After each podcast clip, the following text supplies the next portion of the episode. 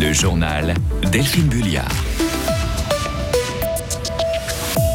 Les Fribourgeois ne sont pas encore des élèves modèles en termes de gestion des déchets. Une vente d'obligation de la ville de Fribourg aux allures de vente de billets de paléo. Il n'a fallu que deux heures pour réunir la somme nécessaire à la construction de panneaux solaires sur une école. Et le président français Emmanuel Macron a poursuivi aujourd'hui sa visite d'État en Suisse avec un échange qualifié de constructif avec les étudiants lausannois.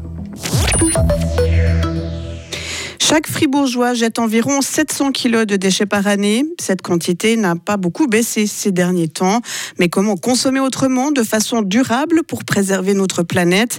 Le canton de Fribourg a organisé aujourd'hui une journée de la durabilité avec une série de conférences mêlant théorie et pratique.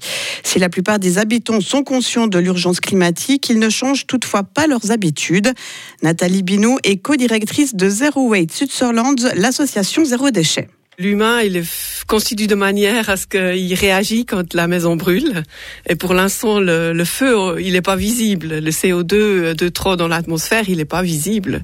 On peut encore respirer l'air. Euh, on voit les catastrophes. Après deux semaines de pluie, euh, on voit les crues. Mais on a tendance à, à se faire une bonne conscience. Mais je pense que profondément, en nous, on est un peu euh, feignant. On cherche la, la facilité. On le voit dans les actions comme par exemple euh, Recircle, les bols euh, à emporter dans la restauration. Si c'est proposé, si c'est présent, ça fonctionne. Et cet après-midi, des exemples concrets pour une consommation durable ont été donnés. Par exemple, apprendre à dire non avant d'acheter de nouveaux objets ou de recevoir des échantillons publicitaires, ou encore opter pour des sacs en tissu au lieu de plastique. Carton pour le premier projet de financement participatif de la ville de Fribourg pour une transition énergétique. Les fonds ont été collectés en moins de deux heures seulement au début novembre, à savoir 220 000 francs. Cette somme permettra de financer l'installation de panneaux solaires sur les toits de l'école primaire de la Haïtera dans le quartier du Schönberg. L'argent a été versé par un peu plus de 20 investisseurs seulement. Le chiffre questionne Maël Robert. Au moment de présenter son projet, la ville de Fribourg affichait fièrement son ambition, donner la possibilité à ses habitants de participer à la transition énergétique, d'en recueillir les fruits aussi. Le taux d'intérêt pour ce premier projet pouvait aller jusqu'à 1,8% par exemple. Sauf qu'au final, ce sont donc une vingtaine de personnes seulement qui ont pu placer de l'argent, entre 200 et 40 000 francs, le montant maximum. Alors n'est-on pas un peu passé à côté de l'objectif? La ville de Fribourg réfute cette critique. Pour elle, le bilan est bon puisqu'il n'y a pas eu que des gros investisseurs. Des particuliers ont aussi pu investir des petites sommes. Pour les autres projets prévus à l'avenir, puisqu'il y en aura d'autres, le plafond maximum sera-t-il abaissé pour permettre à davantage de monde de participer? Ce n'est pas encore fixé, dit la ville de Fribourg. Cela dépendra notamment de la somme globale à collecter pour chaque projet. Justement, le deuxième projet de financement participatif de panneaux solaires sera dévoilé au premier semestre de l'année prochaine. En tout, une vingtaine de projets sont prévus.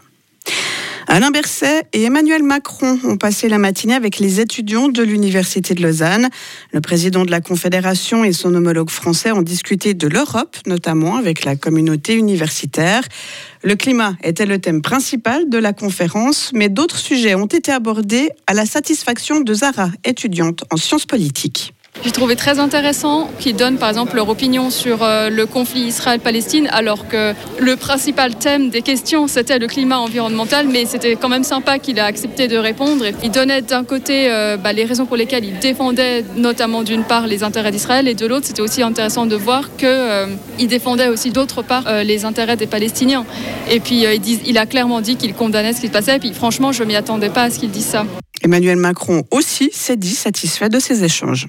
J'étais frappé par la, qualité, à la fois le calme dans lequel l'esprit de respect, d'écoute dans lequel tout ça s'est fait. On a pu aborder tous les sujets, y compris les plus difficiles du moment, euh, avec un débat, des questions exigeantes, précises, qui exprimaient des opinions et des points de vue euh, multiples, mais dans, dans l'écoute et le respect.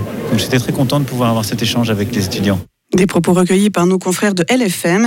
Et à noter que si la conférence s'est déroulée dans sans accroc, une manifestation a eu lieu aux abords du campus ce matin. Quelques 200 étudiants ont protesté contre la venue du président français, mettant en cause son soutien à Israël dans le conflit au Proche-Orient. Le rassemblement s'est dissipé dans le calme après le départ des chefs d'État. Aucune arrestation n'a eu lieu selon la police. Et puis un mot de basketball pour vous dire qu'Olympique a annoncé que Ross Williams restera jusqu'à la fin de la saison. L'Américain de 23 ans avait d'abord été engagé jusqu'à la fin 2023. Il tourne actuellement à près de 13 points de moyenne par match. Les blessures de Roberto Kovac et Jonathan Casadi ont poussé Olympique à le garder.